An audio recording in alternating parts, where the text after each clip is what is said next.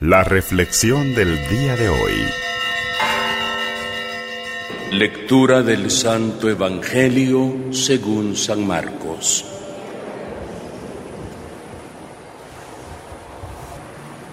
En aquel tiempo Jesús se retiró con sus discípulos a la orilla del mar, seguido por una gran muchedumbre de Galileos una gran multitud procedente de Judea, Jerusalén, Idumea, Transjordania y de la parte de Tiro y Sidón, habiendo tenido noticias de lo que Jesús hacía, se trasladó también a donde él estaba.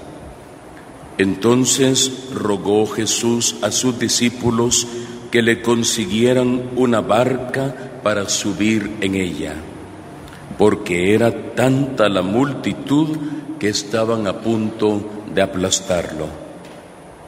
En efecto, Jesús había curado a muchos, de manera que todos los que padecían algún mal se le echaban encima para tocarlo.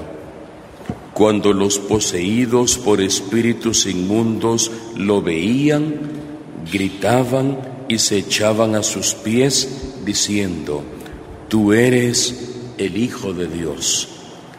Pero Jesús les prohibía que lo manifestaran. Palabra del Señor.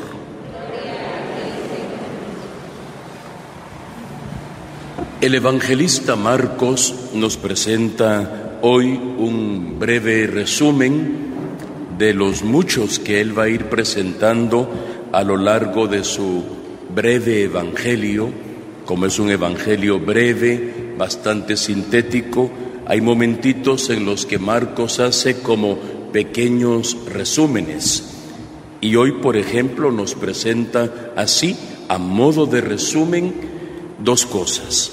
Primero, que ya la fama de Jesús es grande, que ya ha traspasado las fronteras y que ya su nombre es reconocido desde el norte hasta el sur, desde Galilea hasta Jerusalén y del otro lado del río Jordán, y que son multitudes que incluso de los países vecinos, Tiro y Sidón, en las fronteras, ya su fama es bastante grande.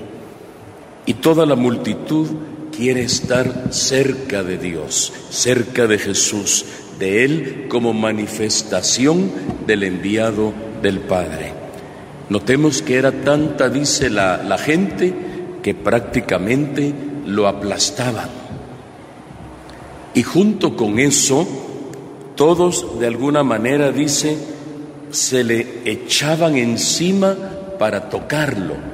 Tratemos de imaginarnos eso nosotros que tenemos experiencia también de, de multitudes aquí en Esquipulas, especialmente en épocas de romería, incluso ahorita en medio aún de la pandemia, pudimos ver cómo la fe es más grande y cada vez se busca, porque es una necesidad, la búsqueda de Dios, cómo las multitudes al igual que en aquel tiempo que dice Marcos, se agolpan alrededor de Jesús.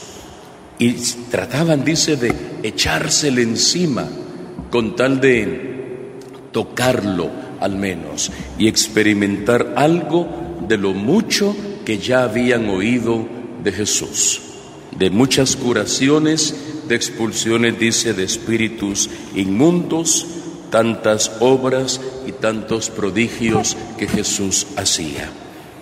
Y notamos que en todo el Evangelio de hoy Jesús no habla. Por eso les decía al principio, es solamente como un pequeño resumen para que nosotros, luego de haberlo escuchado los últimos días, también meditemos en Él. ¿Y cómo tenemos que meditar en Él? El meditar es entrar en un proceso de que la palabra entra, anida, yo le doy vueltas, la estoy rumiando, estoy dándole cada vez más impacto en mi vida hasta que da un fruto en ella. La multitud quería tocar a Jesús, se le echaba encima. Hoy nosotros tenemos una gran ventaja, ya no tenemos que tirarnos encima de donde está Jesús, ni agolparnos donde Él está. Ahora es al revés, es Él el que llega a donde está la multitud, es Él el que llega ahí donde dos o tres se reúnen Pueden ser dos o tres o puede ser una multitud, igual el Señor es Él ahora el que sale al encuentro de su pueblo.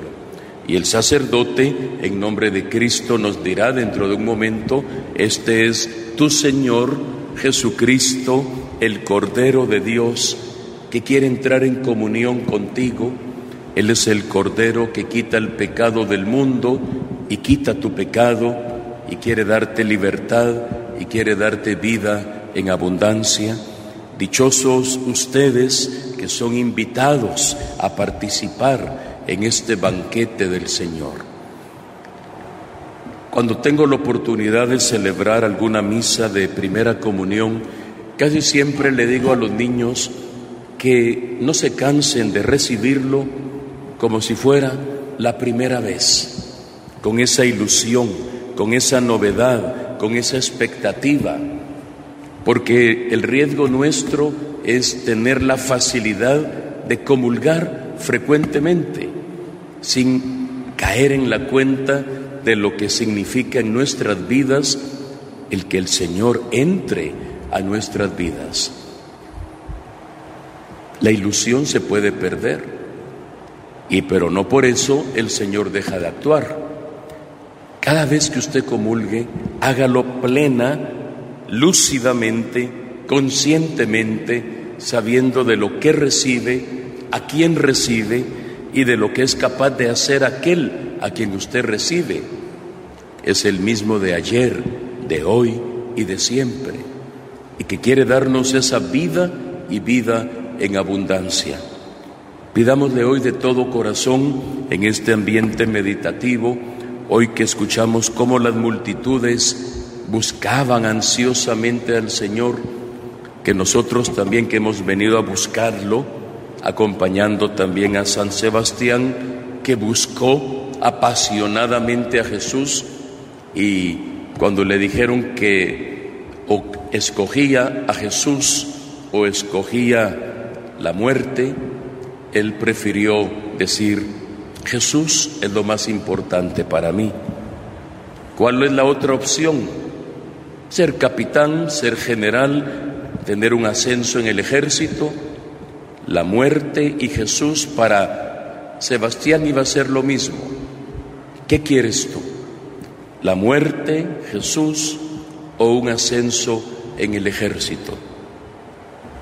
Y, y dice, yo quiero seguir sirviendo a Jesús. Su vida ya no tiene sentido lejos de Jesús.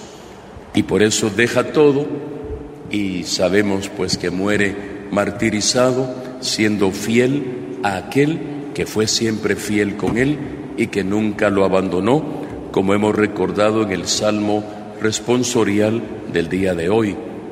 Me lo imagino a Sebastián amarrado, siendo ya martirizado con las flechas, me lo imagino rezando el salmo de hoy, en el Señor confío y nada temo. Ten piedad de mí, Señor, porque me acosan y me persiguen, pero yo, Señor, en ti confío.